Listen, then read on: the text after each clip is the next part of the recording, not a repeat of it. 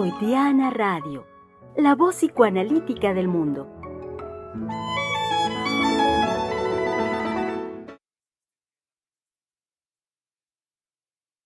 Y Freud no pienso en eso. Todo lo que vive, pero... Germán. hola, hola, hola, querido público. Esto, estamos ya eh, pues miren, se habrán dado cuenta quizá yo estaba en la tranquilidad, claro, de estar fuera del aire, aquí con los colegas, conversando ya eh, eh, pues el contenido mismo del programa del día de hoy y pues con, toda frescura, así que ya ah, tratando un, fragmento de, de, una entrevista que le hacen a Sigmund Freud, que ya ahorita nuestra colega Vale nos pondrá en contexto. Y bueno, pues este, Eh, fui atrapado, por lo tanto, por mi colega Mayra González, quien está en los controles de Freudiana Radio, mientras yo seguía leyendo en voz alta la entrevista de Freud, sin haberme percatado que ella ya me hacía señal de que estábamos ya al aire, al aire. Entonces, entonces bueno, demos por eh, eh, inicio, por comenzado el programa del día de hoy, 14 de septiembre del año 2022, donde los saludamos en este su espacio de la conversación Freudiana Radio, la voz psicoanalítica del mundo, eh, donde saben que es un gusto para nosotros mantener este espacio, continuarlo conjuntamente con ustedes, llamarlos permanentemente a su participación, que sea activa, que sea constante, que haya eh, fluidez. Acabo de leer la palabra en la entrevista de Freud, entonces la traigo, que haya fluidez en esa participación para que hagamos eh, conjuntamente de este espacio algo de trascendencia que la reflexión, que el trabajo que podemos hacer aquí sea de trascendencia para todos y cada uno de ustedes. Ya desde ayer lo decíamos, hoy que estamos más cerca, pues hay que hacer mención, me parece, a eh, la celebración ya el día de mañana. Eh, bueno, mañana y propiamente el 16, mañana celebramos el grito y el 16 de septiembre, pues la, eh, un, un aniversario más el número 212 de la independencia de nuestro país. Ya nuestro presidente anticipó ayer, me parece, en la conferencia, eh, por dónde va a ir la línea de su discurso, hablará de la paz y, cómo él está proponiendo el hecho de que es menester que en este momento en las naciones a nivel mundial pudiera haber un periodo de paz. Eh, pues casi, casi me atrevería a decir, bueno, a ver, ¿quién le debate eso? Sabemos que hay muchos intereses económico-políticos que em, han nutrido las guerras en, la historia de la humanidad. Y desde ahí, por supuesto que puede haber opiniones diversas, opiniones contrarias a lo que este, está ya proponiendo nuestro presidente. En términos más, eh, en un sentido, digamos, humano, del cuidado, de la protección de la vida de los seres humanos como, pues, como especie que somos en este planeta, Ahí es donde digo y me atreví a decir quién le debate al presidente el llamado que hará el 16 de septiembre a la paz, a que haya paz en nuestro planeta. Bueno, eh, dicho lo cual, entonces, el día de hoy miércoles saben que es la oportunidad en la que volvemos a pensar. Eh, volvamos a pensar como fundamento la reflexión que ya ayer dimos a conocer con ustedes como tema, como tema central que habrá de estar presentes pues ya en esta semana, ayer, el día de hoy, y también seguramente lo continuaremos la semana entrante. Decíamos, es un tema sumamente delicado, es un tema sensible, eh, también, por supuesto, con mucha polémica en, lo que todo, en todo lo que nos permite eh, discutir, ampliar la discusión, este tema. Y me estoy refiriendo al suicidio. El día de ayer comenzamos con con este tema, diciendo reflexión analítica al respecto del suicidio asistido. Y hoy la particularidad que nos trae nuestra querida colega eh, Valeria Reyes es que hablemos del el suicidio, una visión freudiana de la vida. Eh, propuesta de, eh, que crea, como suele ser así, ah, pero al instante la doctora Heiser y que nos propone para que conversemos el día de hoy Em, y nos lo trae, nos lo comunica nuestra querida colega Valeria Reyes, que saben que siendo miércoles aquí está y que entonces saludémosla con mucho cariño. Así es, como todo miércoles aquí estamos. Y bueno, eh, sí es un tema polémico, es un tema difícil. ahora con estas propuestas de la eutanasia y el, suicidio asistido, em, que bueno, eh, todavía no en muchas partes del mundo es algo, es una propuesta legal, pero eh, que se toma en cuenta como una posibilidad de morir dignamente.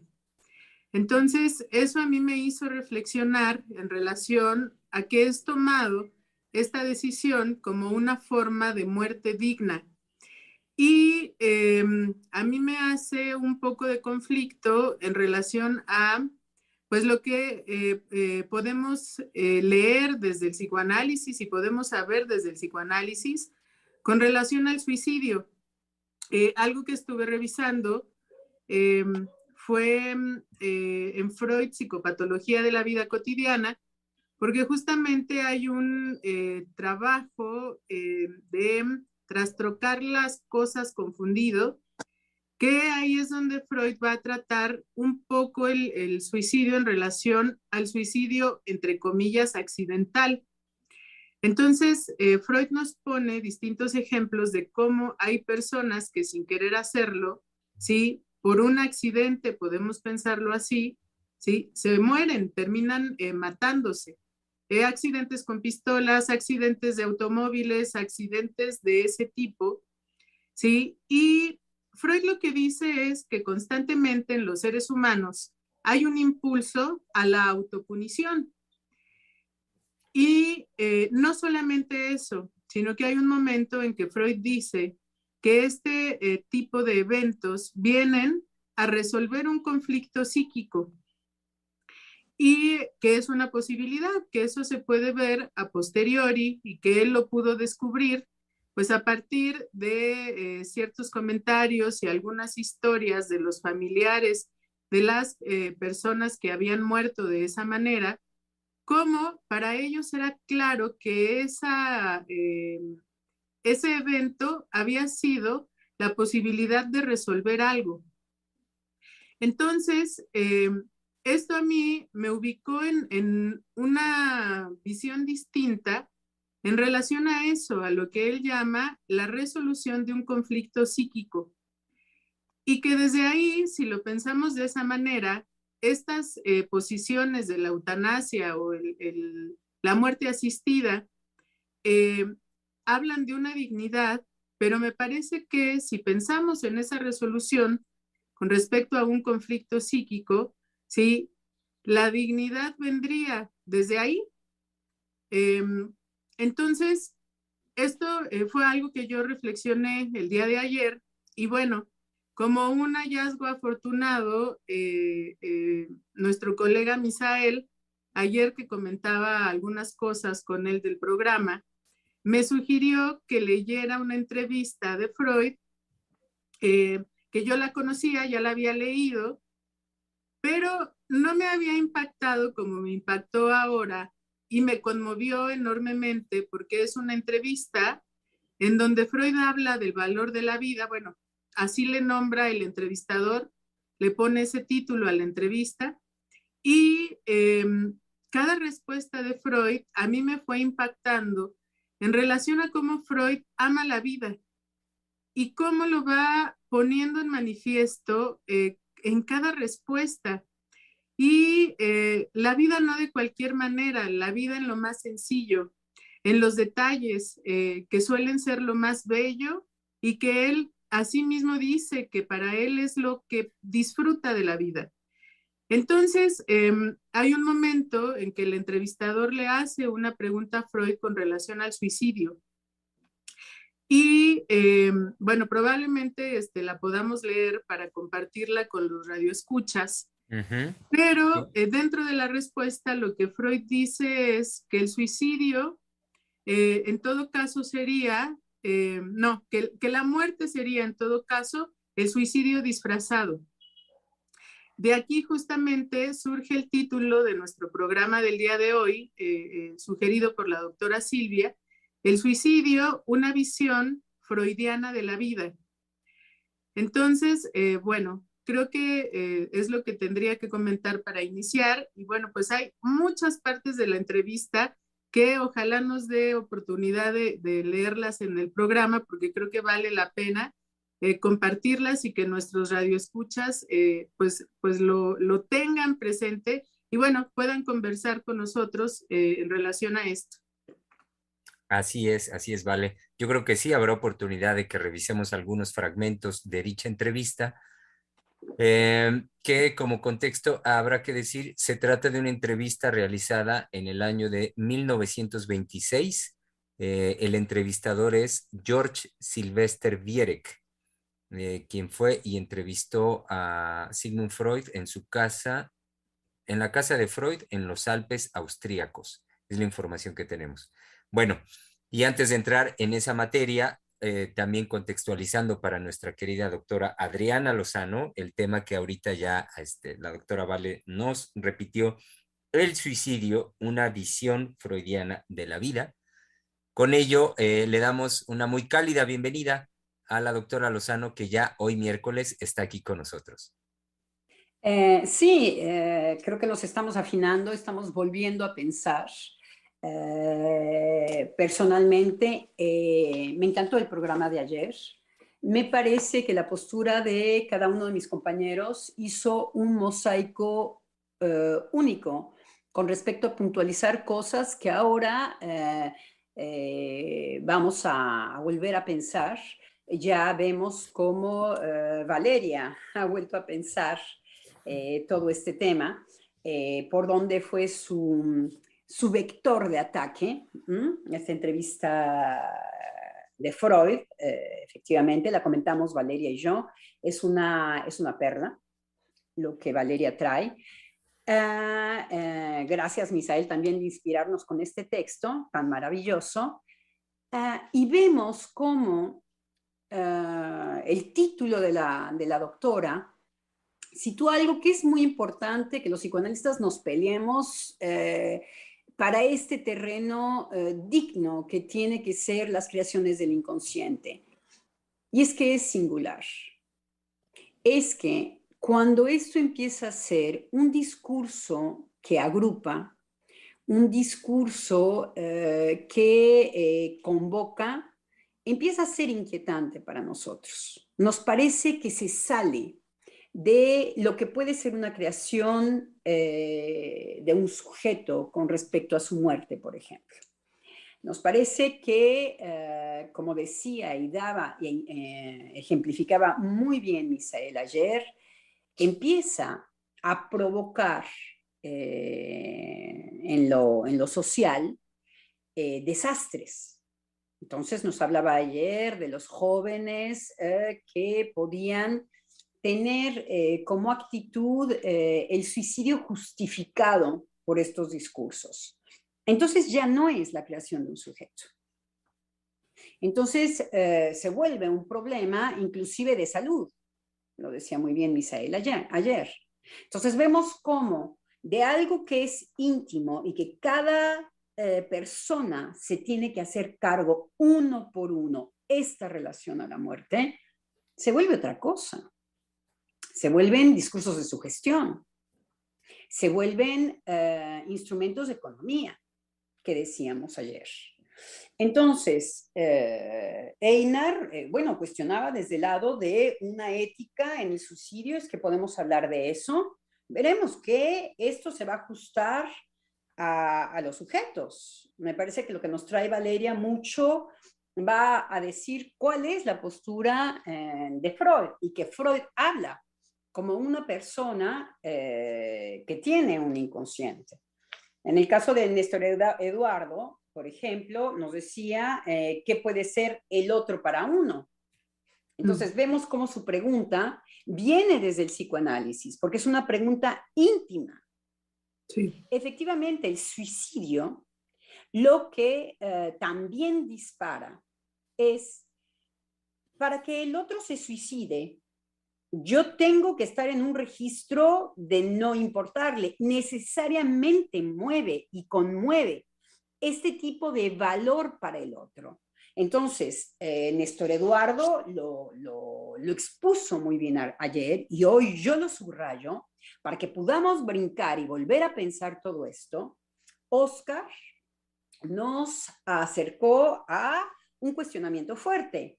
Oscar nos significaba que él podía ver que ya cuando hay una manifestación en masa, Oscar tendría que, corregirme la línea si, nos está escuchando y si yo comprendí bien, pero que eh, podemos estar ocultando algo con esto, algo de lo que no queremos saber nada.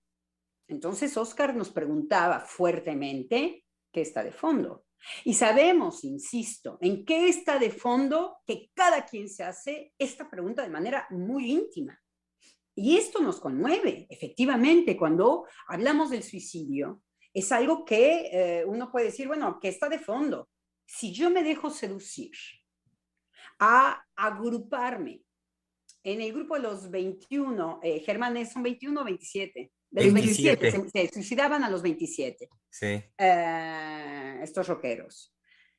Eh, de los 27, ya está pasando, me parece que a una cierta obscenidad, a otras cosas. El grupo puede ser obsceno, empieza a exhibirse, empieza a invitar, empieza a seducir. En lo que también eh, Einar iba a, brincó y también Misael. Misael decía, bueno, eh, eh, ¿cuál es el gancho? Cuando esto empieza a hablar, cuando esto es evocador en los jóvenes, cuando se trata de suicidémonos todos juntos, a ella se siente que no pasa del lado de una construcción del sujeto. Esto que propone Freud. Esto que nuestro título dice. Esto que es uno por uno y que siempre será dificultoso y difícil enfrentar. ¿Por qué? Porque no hay fórmulas. Es cuando la fórmula empieza a aparecer como el suicidio es digno, el suicidio es decidir de su muerte, es, perdón, así Dios Todopoderoso lo dice, o en dónde está inscrito en la piedra, o ahora entonces vamos a decir que, atención, ahí es en donde nosotros decimos, eso no es uno por uno, eso es una garra estúpidos. Eso es un vente para acá para que no te veas, para que sea cada vez más opaco en dónde está tu posición con respecto a la muerte, con respecto a tu muerte con respecto a cuando te dejarás morir o te dejarás vivir. Ah, ok, eso es más complicado. Entonces, nosotros empezamos a, eh, a brincar cuando se tratan de mandatos. El mandato es, eh, yo exhibo eh, mi, mi, muerte, mi, mi, suicidio, y lo hago grupo y entonces lo pongo en las redes. Ah, mm, mm, mm, ahí no hay subjetividad. Ahí hay seducción. Entonces, eh, Misael hablaba de este gancho. ¿Cuál es el gancho? Y entonces nos decía bien que los grupos se forman muy rápidamente y funcionan en cadena, que ni que uno tres detrás del otro, ¿no? Eh, puede entonces haber eh, como justificación, esto es una intensidad de vida, todo eso es obsceno, quiero decir, cuando empieza a ser en, grupo. No, no indica éticamente en dónde está uno parado, ¿no? Que era lo que cuestionaba Einar. Entonces, eh, bueno, es más o menos una pequeña vislumbrar eh, lo, que mis compañeros eh, trajeron muy finamente. El programa fue muy rico, el programa fue con, con, había para darle, ¿no? Y hoy, Valeria, entonces nos hace volverlo a pensar en, esta, en esto que devela muy bien eh, lo que puede ser lo cotidiano en donde lo íntimo aparece. Eso es lo que es bienvenido en este programa. Eh, efectivamente, cuando eh, puede haber más bien situaciones en donde el sujeto, bueno, está empezando a desinvestir la vida y que no necesariamente como cuando decía Valeria, estas muertes accidentales. Y ya lo decía uno de mis compañeros ayer, no me acuerdo ahora quién eh, de mis compañeros dijo, un suicidio eh, encubierto, pero fue tocado ayer también. De esto es de lo que estamos hablando. Cómo el sujeto tiene, se sitúa de manera, no de cualquier manera, frente a la exterminación o a la no exterminación, bueno, Freud, porque Valeria me leyó una frase muy bella en donde Freud decía, bueno, yo no estoy por la exterminación. ¿Nos puede decir la frase, Valeria? Sí, claro que sí. Em, Es que, bueno, en, este momento Freud ya está batallando con eh, el cáncer en, la mandíbula y es operado y después de la operación le ponen un maxilar mecánico como una especie de prótesis que todo el tiempo eh, pues a él lo mantenía irritado y con un dolor constante. Entonces, em, él le dice al, al entrevistador, detesto mi maxilar mecánico porque la lucha con este aparato me consume mucha energía preciosa, pero prefiero esto a no tener ningún maxilar. Aún así, prefiero la existencia a la extinción. Entonces, bueno, eh, Freud eh, sabe eh, cuando él dice extinción, no es, no es ingenuo la parte de Freud. Está haciendo una interpretación con respecto a eso. No está dejando su lugar de psicoanalista. Entonces, eh, eh, sí, estamos volviendo a pensar, pero yo sí quería subrayar eh, que la oleada que se viene es todo lo que tiene que ver con una seducción otra con respecto a algo que no puede ser tratado públicamente.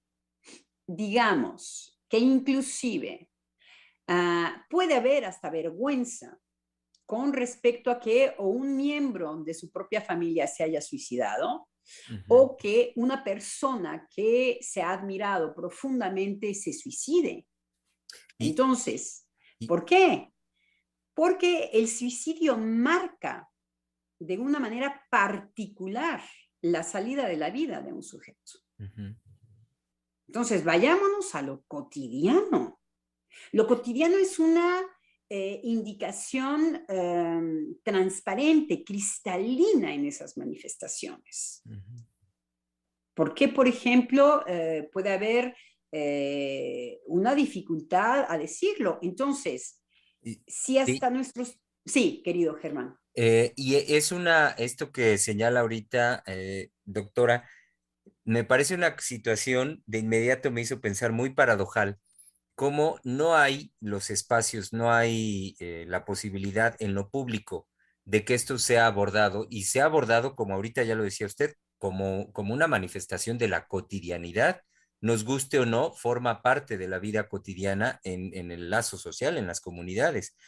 Y lo que decía, lo que pensaba yo paradojalmente es como no hay la posibilidad de una conversación de otro nivel, de otra posibilidad de apertura al respecto del suicidio, pero como si hay los espacios y las manifestaciones para que haya otro tipo de expresiones, expresiones que también hemos trabajado como eh, laceran em, el pudor del lazo social.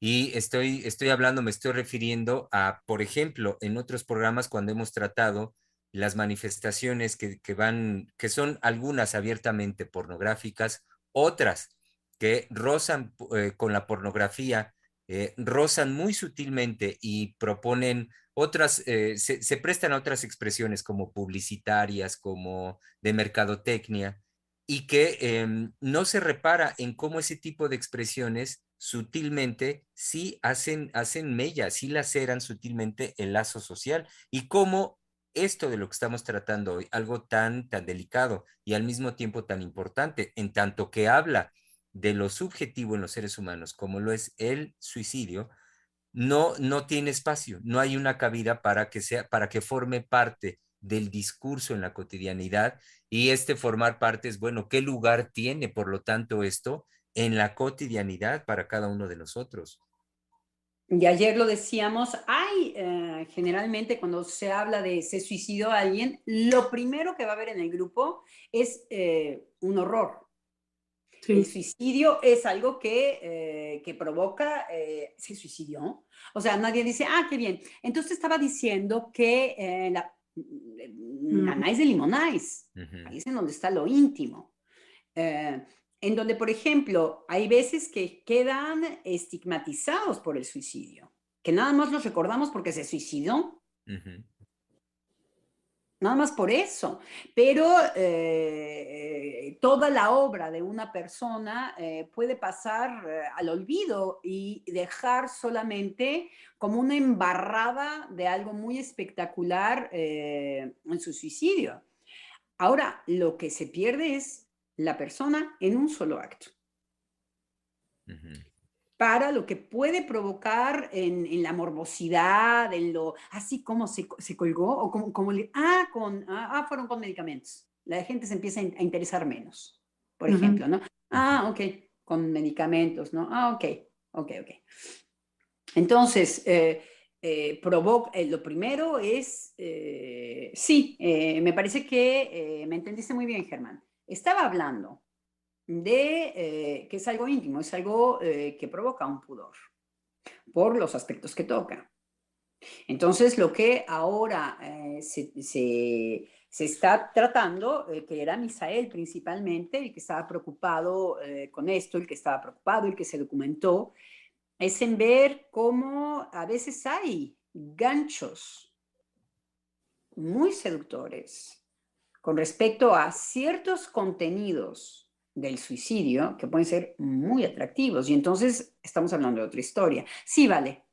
Sí, em, justamente en, esta línea, por ejemplo, de lo que aparece en lo cotidiano en relación al suicidio y que hay una preocupación actual porque ahora es tomado como un problema de salud mental, ¿sí? En toda esta pandemia, eh, eh, pues de la salud mental que viene después de la pandemia del COVID y que ya está escuchaba a una persona que hablaba en un programa de radio acerca del suicidio y entonces ella decía que la depresión es la causa del suicidio, así sin titubear, tal cual, ¿sí? ¿Qué causa el suicidio? La depresión. Y entonces la, la persona que la estaba entrevistando le decía, bueno, ¿y qué señales puede haber, ¿sí? Como para prevenir cuando aparezcan en una persona y evitar que, se, que llegue a esto, a, suicidarse.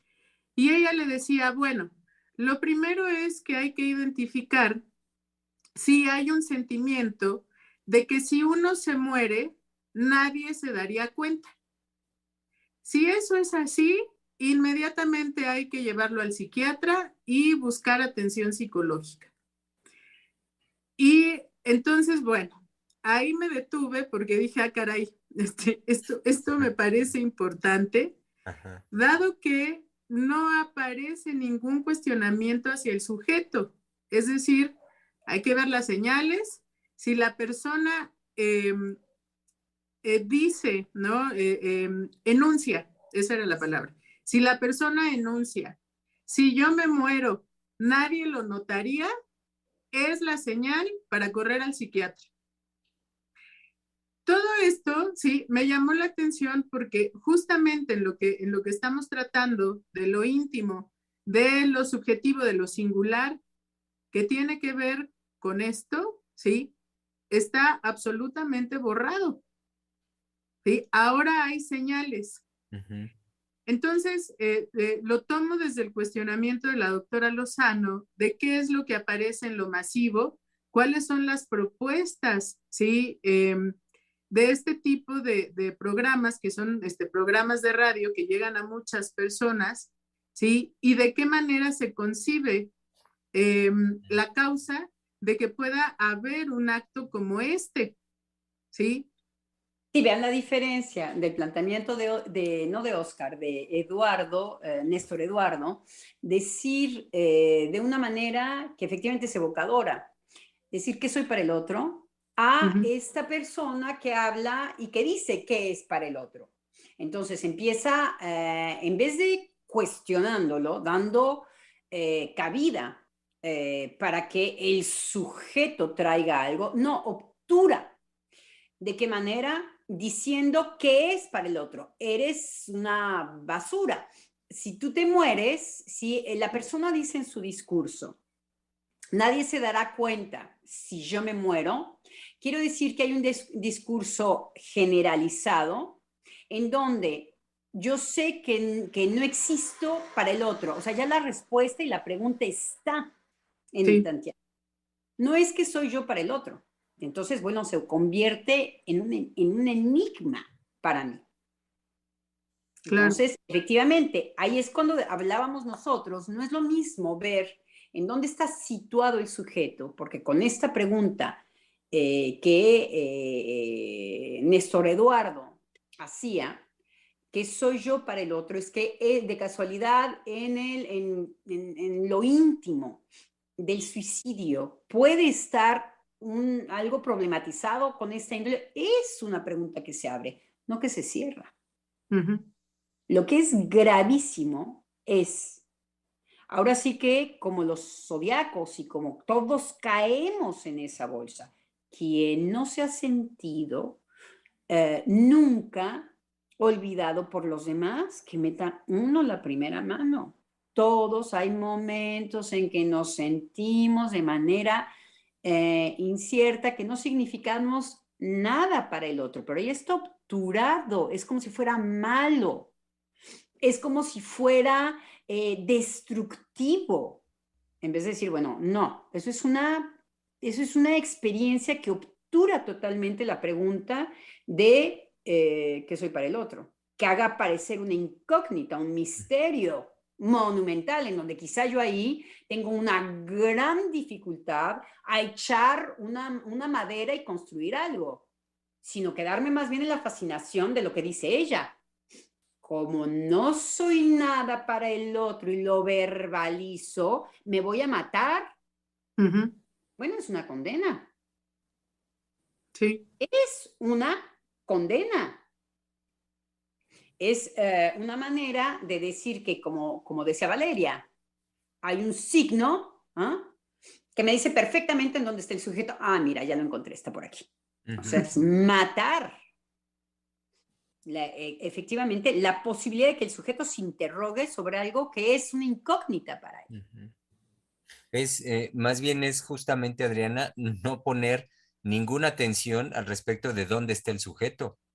Eh, lo único por lo que van es por el signo, de lo que se trata es el signo. Entonces, van detrás de un ente llamado suicidio, de, así en pos de ese, un ente como un ente maligno, patológico, que se llama suicidio y entonces hay que, hay que atajarlo, hay que no dejar que se manifieste, que no, no hay, hay que no dejar que llegue.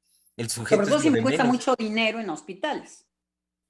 Sobre todo si los impuestos de repente ya no puedo mandar a la finanza, sino que lo tengo que mandar a, los hospitales a curar a dos que tres suicidados, dos que tres, 25 mil millones de, de, de, suicidados. Entonces ahí, ah, me empieza como que a doler en un interés económico en donde a fuerza me tengo que ocupar, ¿no? Entonces sí que es un ente malo. Sí, sí, y, ahorita que lo mencionas, en términos de la economía, es un ente malo, eh, también tratándose de la gente que ha contratado seguros, que tienen seguros de vida, o eh, este, vaya, este entorno de las aseguradoras también es un ente malo porque de lo primero que investigan las aseguradoras a la hora de que ha muerto una persona asegurado y se quiere cobrar el seguro, es justamente ver que no haya llevado a cabo un suicidio, que la muerte no fuera causa, la causa del suicidio, porque entonces ya económicamente ahí se viene abajo. Exactamente, todo el desorden que causa en una sociedad que está bien arregladita, ¿eh? como pasó aquí en la, con la Renault, eh, y que eh, hicieron responsables de muchísimos suicidios a, al, que, que, contrataba, al jefe, a los jefes, a la empresa. Entonces, efectivamente, ahí comienza a doler eh, en el bolsillo. Ahí comienza a, no tengo ya todos mis burritos enajenados con el trabajo, sino que hay uno que me viene también a, a desordenar de manera, pues, complicada la calma porque se suicida y en una de esas hasta se suicida porque tenía, presiones en el trabajo, tenía presión en el trabajo. En fin, es íntimo. No lo sabemos en realidad.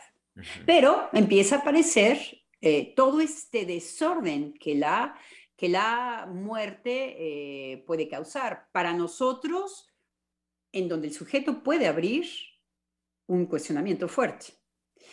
Para afuera hay que tajarlo hay que tajarlo por todas las... O en una de esas hay que seducir a la gente para que se suicide.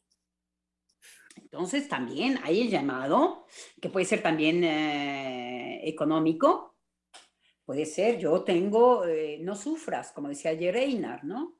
Einar decía, bueno, eh, nos van a decir Eh, eh, y como decía Germán, se me olvidó decir lo que Germán señalaba, y en el caso de Germán decía que efectivamente era del lado de lo social que se viene a quebrar em, con estos discursos generalizados del suicidio, la posibilidad de que sea un verdadero cuestionamiento. Entonces, vemos que eh, las posturas de hoy están obturando la posibilidad de esto que trae Valeria. No sé si Valeria nos quiera leer o nos quiera... Sí, sí, sí, pero antes quiero comentar algo porque me hace pensar em, que actualmente eh, eh, hay un empuje al sinsentido y me hizo recordar em, que al principio de la pandemia había una cuestión en estos retos virales que se hacen por medio de las redes sociales, en donde se invitaban las personas a que se metieran en un baño público y lamieran la taza del baño para ver si se contagiaban de COVID. Y que era esa este, invitación y que empezó a haber pues, muchos contagios de COVID por hacer eso y muertes. Entonces, es una este, invitación, ¿sí? A, desde un sinsentido, precisamente lo opuesto este, a lo que habla Freud en la entrevista, que es el valor de la vida, es un empuje a que la vida no vale nada, así como dice la canción, ¿no? En México. Y pues que se animaran. Y esto, bueno, principalmente ocurrió en Estados Unidos porque fueron los casos que yo leí que se atrevieron a hacerlo. Eh, y como se dice ahora, se hizo viral. Y sí, mucha gente fue y lo hizo, ¿no? Y subían su video para demostrar que lo habían llevado a cabo, pues en ese sinsentido y en ese vacío, ¿no? De, pues hay que hacerlo, ¿cómo no? Sí. Solo porque es viral. Sí, sí, solamente porque alguien lo sugiere, ¿no? Y pues, ¿por qué no?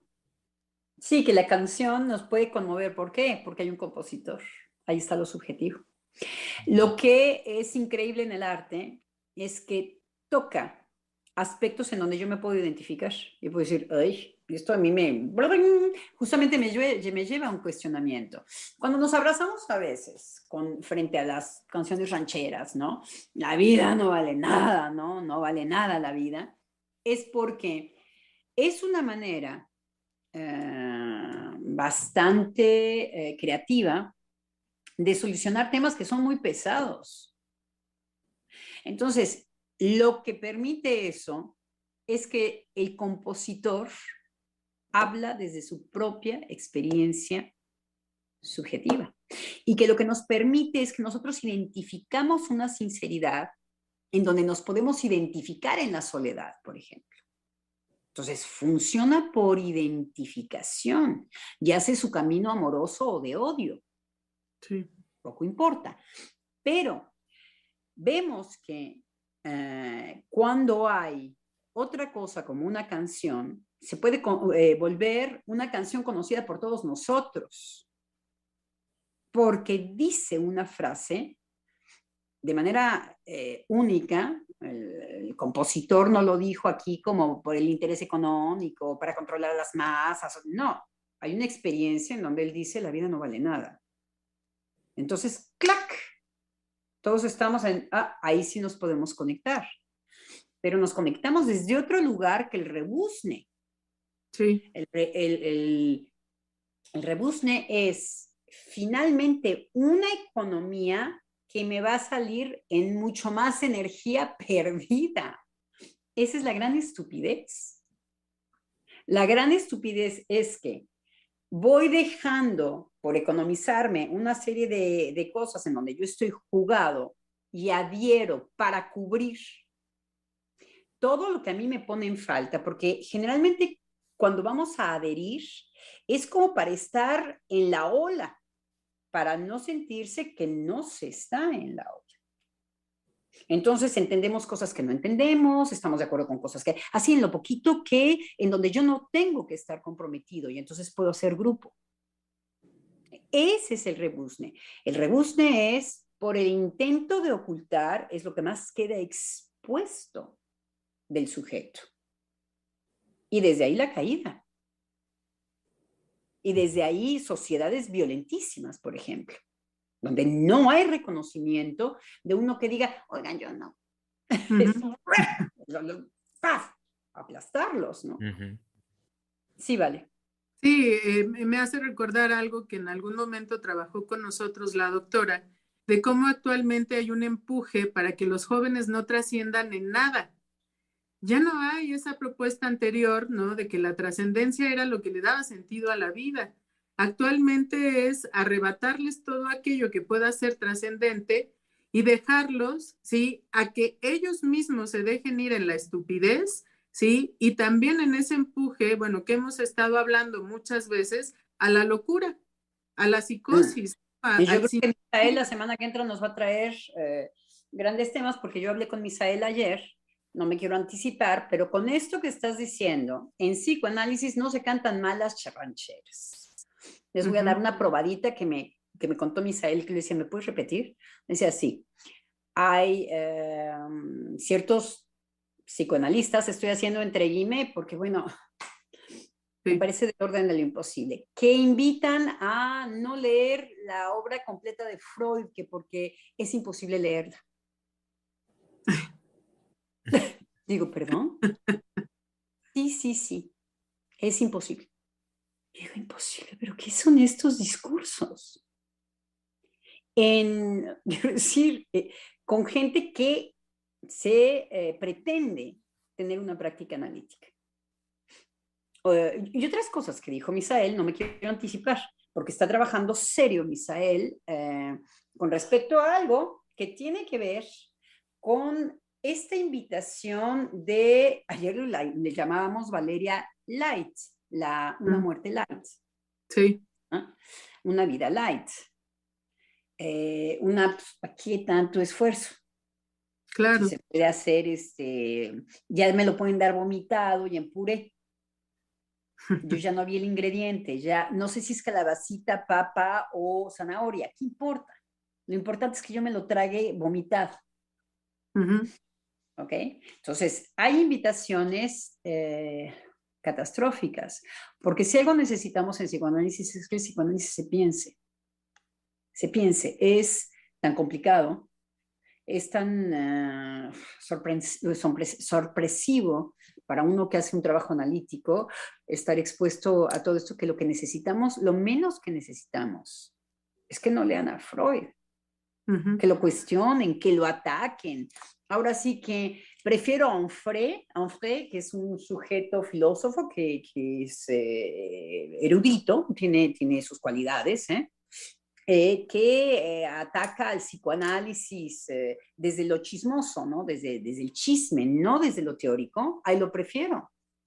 Lo prefiero a de plano tener una actitud de que te, te, coman y te vomiten el psicoanálisis. Eso me parece gravísimo. Bueno, es, es un, un, anticipo por eso que decías vale, eh, que muy probablemente vamos a traer la semana que entra, que Misael, bueno, está trabajando, está trabajando duro eh, y, e inquietante, eh, ya en nuestro campo, vale. Sí, estoy buscando en la entrevista algo que me hace pensar en lo que me está diciendo. Nada más déjeme lo encuentro para leérselos. Em, ah, aquí está. Le dice el entrevistador a Freud, a veces imagino si no seríamos más felices si supiésemos menos de los procesos que dan forma a nuestros pensamientos y emociones.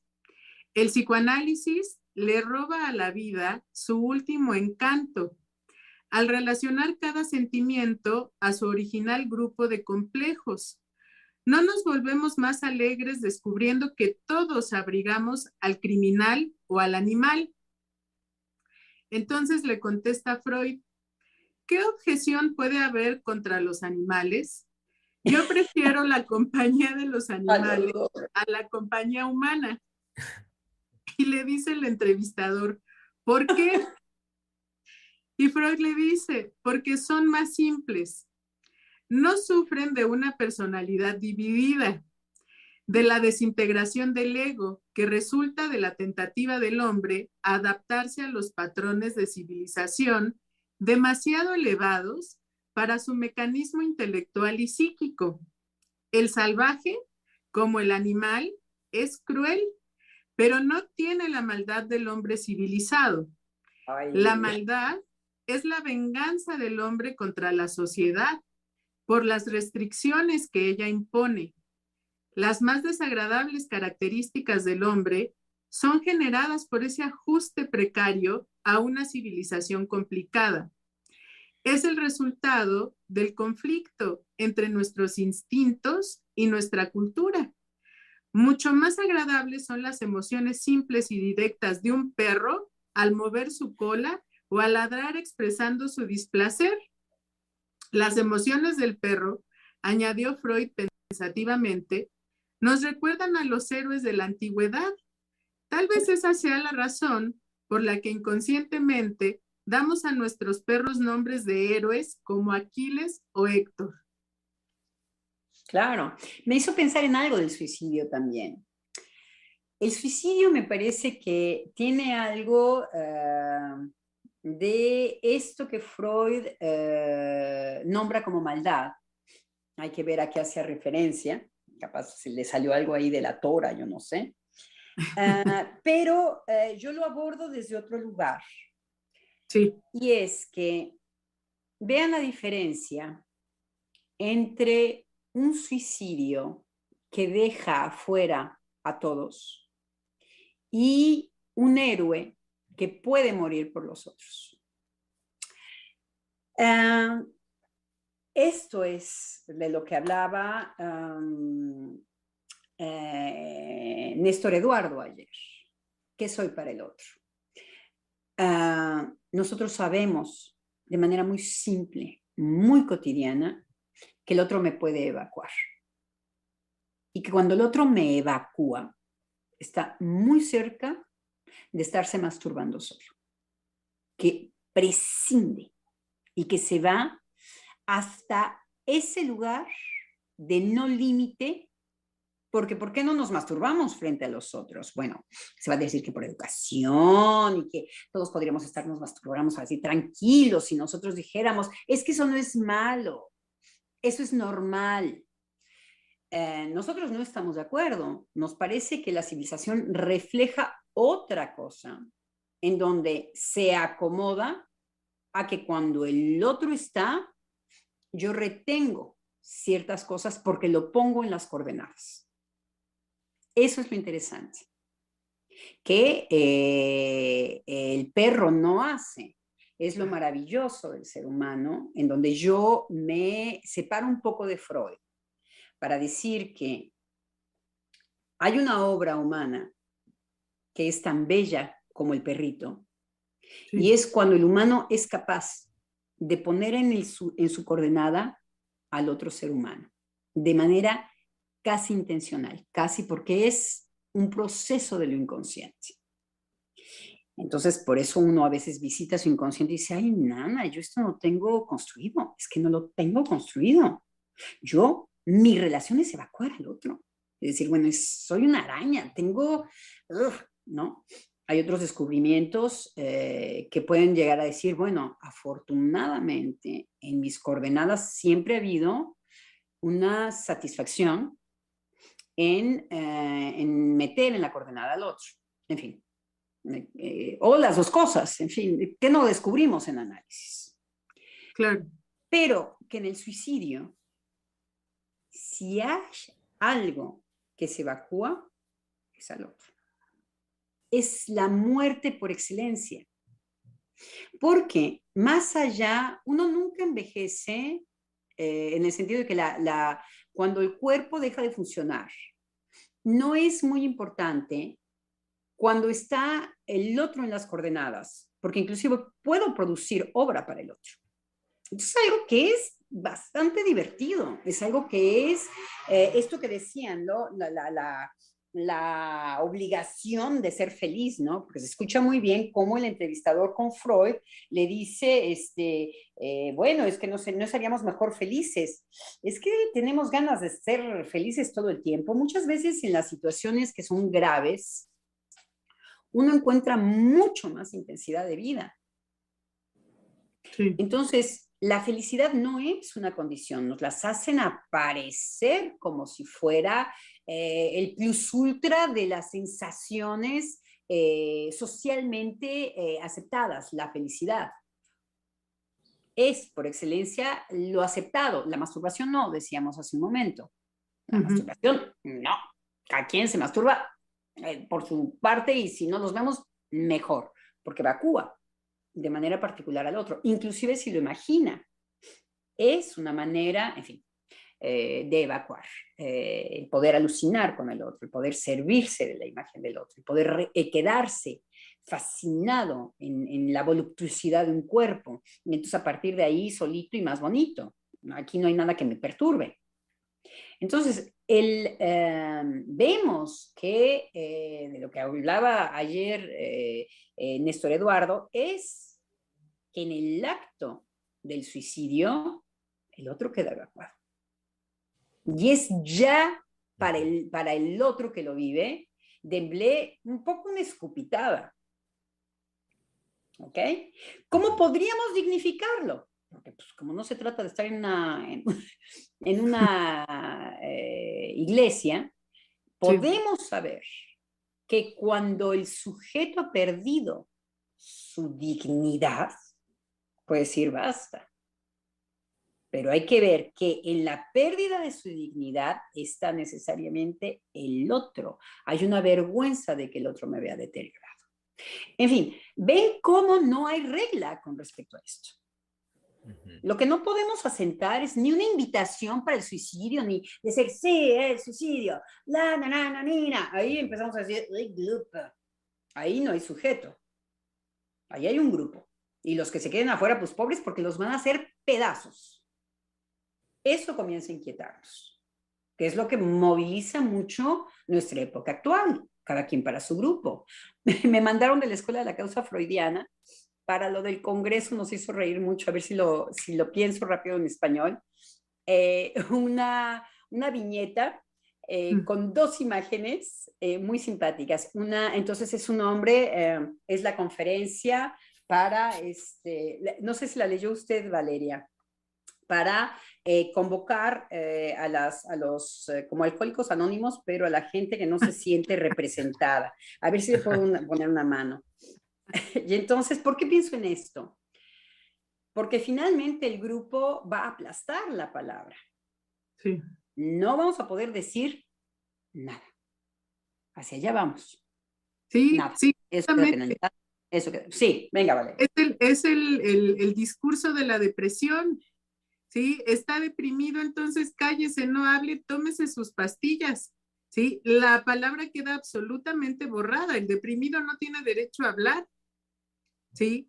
Entonces, em, lo pienso en, lo que está usted eh, eh, diciendo hace un momento, estaba usted diciendo hace un momento de introducir al otro, es decir, yo lo llevo, eh, pues, a la situación del amor, es decir, Freud se escucha como un sujeto amoroso y hay un momento en la entrevista que lo dice, que constantemente la vida oscila en un conflicto entre el amor y la muerte y que no son opuestos, ¿sí? Sino que eh, el amor puede surgir de ahí, ¿sí? De la muerte, de la pulsión de muerte. Y bueno, lo digo también porque ha sido algo que con la doctora Silvia hemos estado trabajando en, en el seminario y que ha estado últimamente presente, entonces eh, me hace pensar en, esto de introducir al otro como la posibilidad del amor, ¿sí? Y que cuando este, puede suceder una decisión de suicidio desde ahí, como usted dice, es evidente, ¿sí? Que el sujeto no está en una evacuación de la vida y de los otros, sino que hay algo que le apena, hay algo que le duele, hay algo que le afecta de no poder seguir disfrutando su vida como él lo, ha hecho o este, había apostado por hacerlo, ¿no? Em, eso lo pienso en relación a la ética que puede haber en un acto como este y que me regresa a lo que yo hablaba en un principio de cómo Freud eh, nos dice que un acto de suicidio puede ser la resolución de un conflicto psíquico. ¿Sí? Y que usted nos decía, bueno, sí, pero ahí es el sujeto el que tiene que dar cuenta de eso. ¿Sí? Y es eh, eh, desde una eh, desde un análisis propio, desde una autoobservación, desde una reflexión, ¿sí? Que no tiene que ver con las otras propuestas de lo masivo, de la locura, del sinsentido, ¿sí? Y en donde eh, actualmente, pues no hay una mm, propuesta eh, que llame, ¿sí? A que la gente reflexione, porque ha llegado a tocar el sinsentido de su vida, sino es, ah, usted está en esta situación, tenemos el remedio, vaya a ver al psiquiatra y consiga a su psicólogo, ¿sí? Y con eso, ¿sí? Y pues que los tratamientos de este tipo, como, como nos decía la doctora este, Lozano, aplastan la palabra. sí, o las otras proposiciones de vive intensamente un, un, segundo. Ayer nos hablaban del cerillo, ¿no? Mm, eh, que se prende como un, como un fósforo y se consume y ya está, ¿no? Son las preposiciones de ahora.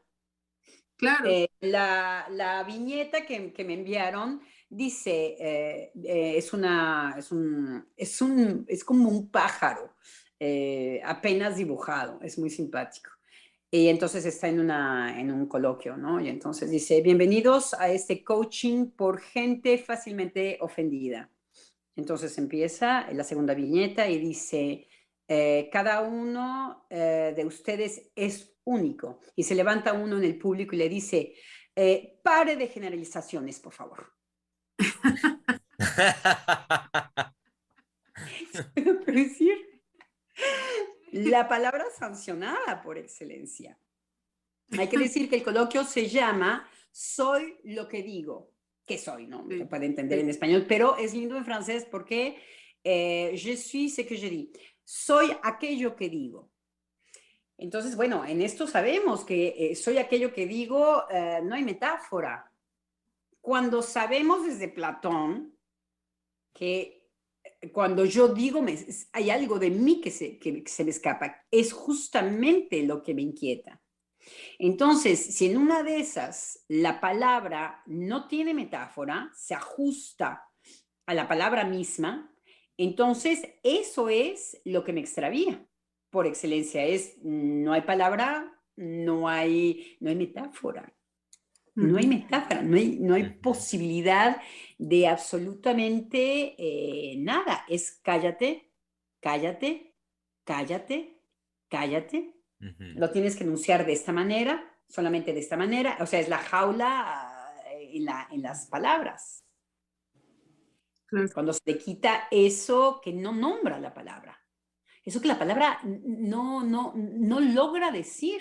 La cansa de divertir a decir que es justamente la palabra viene eh, eh, ahí en donde ya no se pudo decir. Entonces, a llenar, ¿no? A llenar ese hueco que se, que se produjo. Entonces, eh, el psicoanálisis definitivamente está mucho más del lado del hueco. Y eso el sujeto es en donde él puede tener eh, tanto una articulación con él mismo como palabra, equívoco, malentendido, eh, cuestionamiento, hacer un paso para atrás, rectificación no entendimiento, misterio.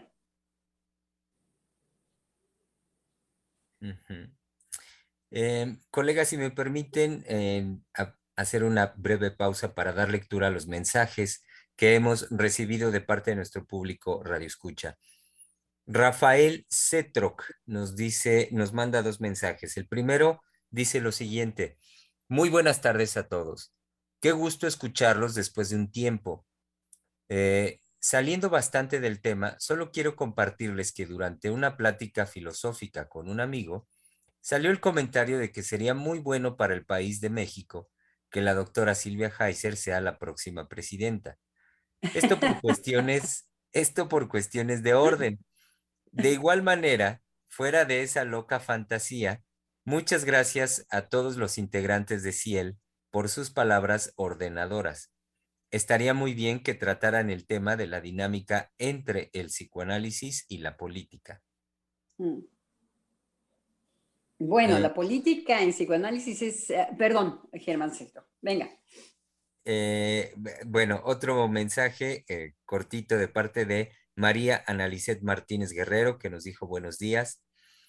Otro mensaje de Rafael Cetroc y dijo, tengo muy en cuenta que el suicidio siempre tiene causas muy subjetivas, pero si en estos tiempos se está manifestando como un síntoma, pensaría que también podría rastrearse, que también podrían rastrearse causas en el sistema o en la sociedad. Yo he sentido mucho la falta de ilusiones o de una visión de un futuro. Podría pensar que esta sociedad ya no produce, en general, sujetos que sueñen con algo más de lo que ya se tiene. Bueno, eso no, no podemos agregar gran cosa, estamos total, bueno, no sé Valeria, pero estoy totalmente de acuerdo con él. Podríamos agregar eh, en una sociedad archiviolenta. Entonces, la violencia también eh, no ampara eh, la soledad, no ampara el poder irse a refugiar eh, con, el grupo social de afuera, sino que más bien el grupo social es amenazante para muchas veces eh, los sujetos que no pueden soñar, eh, que se viene, la violencia también es muy desencantadora de los, sueños que, que podemos tener. Definitivamente tiene que ser del lado del sueño del lado del sueño eh, en todos sus aspectos, en los aspectos de eh, soñar con volar, en sus aspectos de soñar con estar, eh, con ser amados por todos, por ser el más bello, el menos bello, por poder soñar que uno tiene el trofeo del reconocimiento por fin. Eh, todo esto que, eh, que nos puede dar gran satisfacción. Sí, tenemos que, y como decía Valeria, no hacia abajo. El sueño siempre es hacia arriba, inclusive en una pesadilla. Las pesadillas eh, nos plantean muy bien el horror de lo que estamos constituidos. Tratan de muerte, tratan de repetición, tratan de vaciamiento, tratan de, eh, eh, de la imposibilidad de dar cabida a los demás. Eh, son horroríficos, nos despiertan sudando, ¿no? entonces es, los sueños también nos dicen, ojo, porque si es por esto que apuestas, ese es, es verdaderamente desastroso. Entonces, sí, el empobrecimiento eh, no nos permite soñar, más bien nos llevan a que consumamos. Em, también nos escribió Mari Carmen Perrusquía Hernández y dice, buenas tardes mis queridos doctores. Hace unos días mi hija de 23 años me comentó que había visto una noticia de una joven que se suicidó en el centro comercial Santa Fe. Para mi hija fue impacto porque ella trabajó en la pista de hielo donde fue el suceso. Yo le respondí que esa chica tenía otras formas de enfrentar las cosas y que se me hacía extraño que fuera en ese lugar, que yo sentía que era como algo para llamar la atención. Linda tarde. lo que pasa es que no podríamos, eh, mm. Mari Carmen, em, decir algo. Estamos diciendo que es del orden de lo íntimo. Podemos eh, hablar de lo que sucedió con su hija. Es, eh, es el horror. Es efectivamente algo que, eh, ¿cómo explicárselo? Lo primero es que no se explica. Lo segundo es que efectivamente en el acto de la persona que se suicida, hay algo como que se siente como una embarrada, que es lo que estábamos diciendo. Sí, eh, me parece. Eh, sí, ahorita que lo dices, Adriana, creo que es, eh, bueno, es embarrada. una, es un, una manifestación muy violenta para con el otro. Y, y, con el otro, si va dirigido a alguien en particular, una persona, o el grupo en sí, la comunidad, pensando como lo plantea Mari Carmen en un espacio público como es este, el centro comercial, la pista de hielo, es, este, sí, una embarrada de violencia durísima que se deja para todos los demás y lo deja en tanto que, pues por supuesto que nos deja en, en ese blanco absoluto de no tener la menor idea del, del porqué, de, de, poder ir un poco más allá, un poco más a fondo de los motivos o, o de algo, vaya, simplemente algo que nos permita este, hacer, hacer palabra, hacer conversación de, de qué pasó ahí. No, no, no simplemente es la cancelación de eso en una violencia muy radical por parte de esa persona. También lo podemos, eh, em, lo podemos eh, defender. Podemos decir que alguien que se suicida frente al grupo es porque cuestiona fuertemente al grupo. No me ves, yo tengo un acto con el mm. que me ve. Entonces, eh, estamos hablando de sociedades violentas, en donde eh, hay que ver, el sujeto es que no, no, tenemos eh, la menor idea de, de la persona, pero eh, podemos pensar que si es una persona joven, se hace ver, porque cualquier otro acto, ella sabe que no la ven. Sí. Entonces, eso es el ejemplo de las sociedades archiviolentas si los jóvenes se hacen ver en un último acto ligado a lo psíquico, de mírame y que es la única llamada, ella tiene una seguridad, una por lo menos, una. Una que la permite hacer caminar hacia algo, hacia un destino. Entonces, vemos cómo nos hace falta eh, eh, la persona la persona, para, porque eh, si bien cuando uno los recibe, ¿no? Uno se queda en una desesperación de eh, que tiene que solucionar así, bueno, y a eso hay que poner palabras, a eso, porque mm, cabrona, no, lo que sea, ¿no? Eh, pero el, el, hecho también es que podemos ver que eh, la chica necesitaba del grupo también para suicidarse. Entonces, vean cómo las manifestaciones ahora tienen que ver con, eh, con obtener un lugar en el otro, quizá. No podemos saber de qué va la cosa. Pero que el otro esté en la coordenada. El otro está fuertemente en la coordenada, en un lugar público. Eso que tanta falta hace pareciera, ¿no? Eh, eso que eh, hay lo público, pero no hay el otro conmigo, ¿no? El otro no me mira. Eh, entonces, también es como el requerimiento de lo público, en un lugar público, en donde todos me vean. tendríamos que ver también la clase social, lo que necesitamos la palabra de dijo una chica, ¿verdad? Era una mujer. Sí, una chica la necesitamos urgentemente porque efectivamente inscribe algo que para nosotros es imposible de, de, saber. De leer, no. Se hace una lectura. Era un suicidio público en donde el otro es eh, vital en su acto.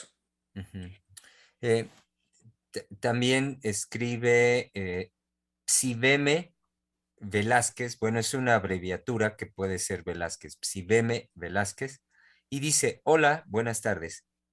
Sería interesante entender que el suicida también marca a su familia.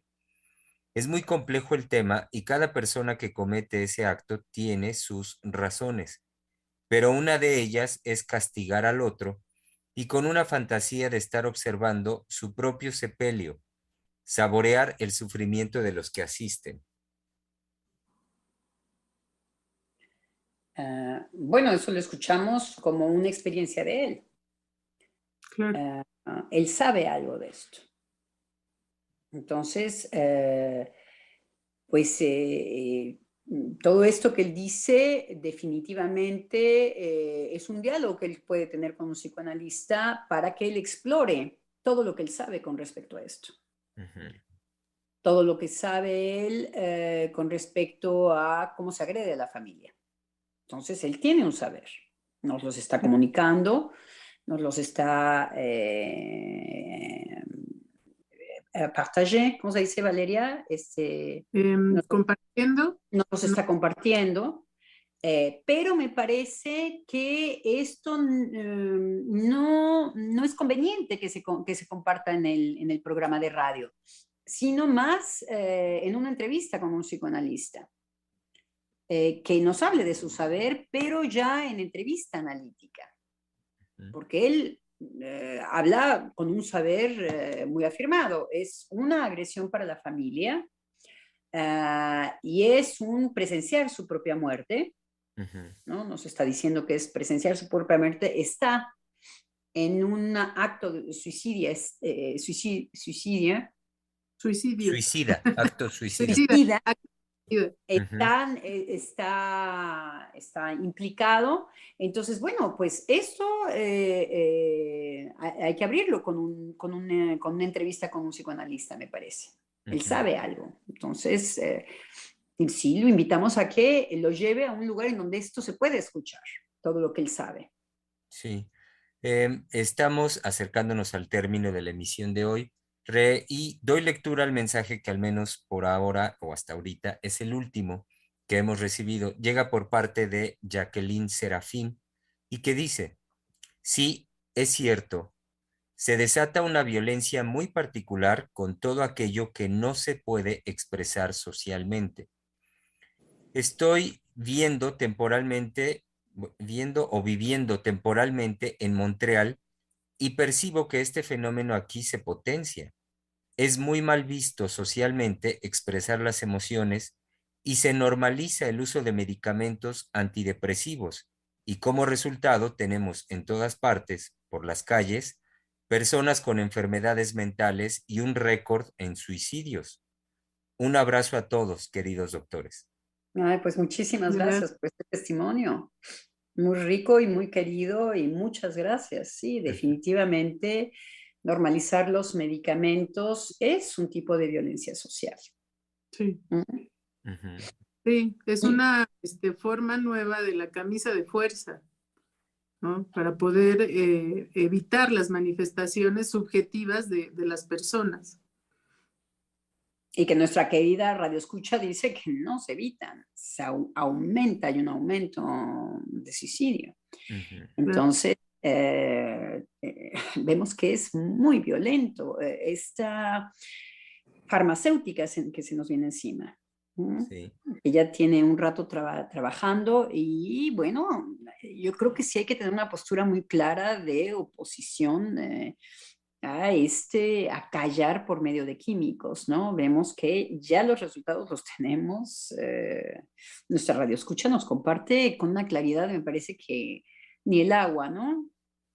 Y me hizo pensar eh, ahorita que con lo que dice doctora, que mm, justamente en, este, en esta opresión, en este acallar por parte de, los, de los estados que así lo deciden, favoreciendo los tratamientos farmacológicos, eh, creo que ahí justo es donde se abre la, el suicidio, que pudiera ser el suicidio como una manifestación ética, lo que hace rato eh, nuestra colega Vale ya, ya trabajaba. Eh, vaya, como una forma, ante este acallar tan radical que puede ser a través del tratamiento farmacológico, pues bueno, un, una manifestación este, tan radical que puede ser de un sujeto de querer con esto decir algo como el suicidio en público. Sí. Es una sociedad violenta que tiene el suicidio violento. Es decir, eh, eh, estamos fabricando nuestros monstruos, ¿no? Entonces, eh, no es ahí esta chamaca, cómo se viene a suicidar aquí nomás. Es, ah, ¿verdad? Esta chamaca es de nuestra época. Ah. ah. Yo quiero, em, ya como para finalizar el programa, leer algo de la entrevista eh, con relación a lo que dice Freud de la muerte. Entonces, eh, dice lo siguiente, es posible que la muerte en sí no sea una necesidad biológica. Tal vez morimos porque deseamos morir. Así como el amor o el odio por una persona viven en nuestro pecho al mismo tiempo, así también toda la vida conjuga el deseo de la propia destrucción. Del mismo modo como un pequeño elástico tiende a asumir la forma original, así también toda materia viva, consciente o inconscientemente, busca readquirir la completa, la absoluta inercia de la existencia inorgánica. El impulso de vida o el impulso de muerte habitan lado a lado dentro nuestro. La muerte es la compañera del amor. Ellos juntos rigen el mundo. Esto es lo que dice mi libro, más allá del principio del placer.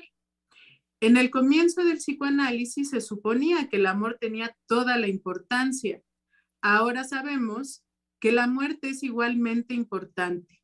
Biológicamente, todo ser vivo, no importa cuán intensamente la vida arda dentro de él, ansía el nirvana, la cesación de la fiebre llamada vivir.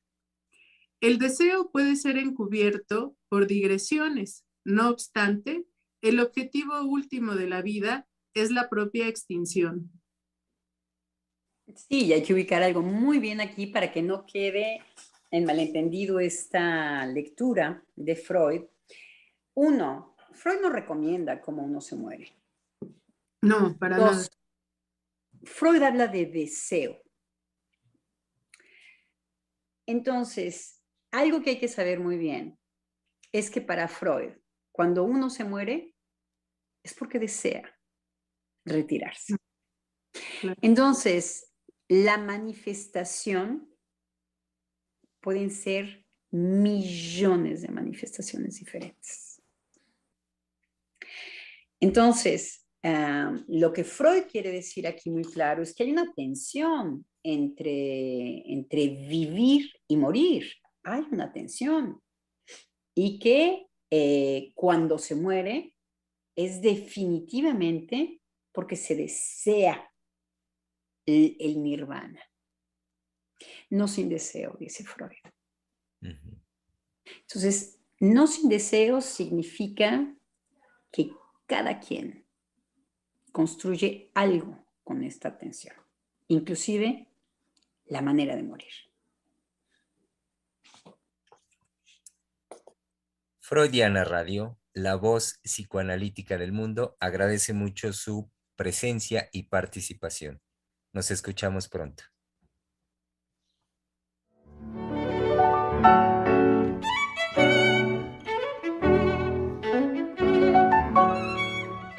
Freudiana Radio, la voz psicoanalítica del mundo.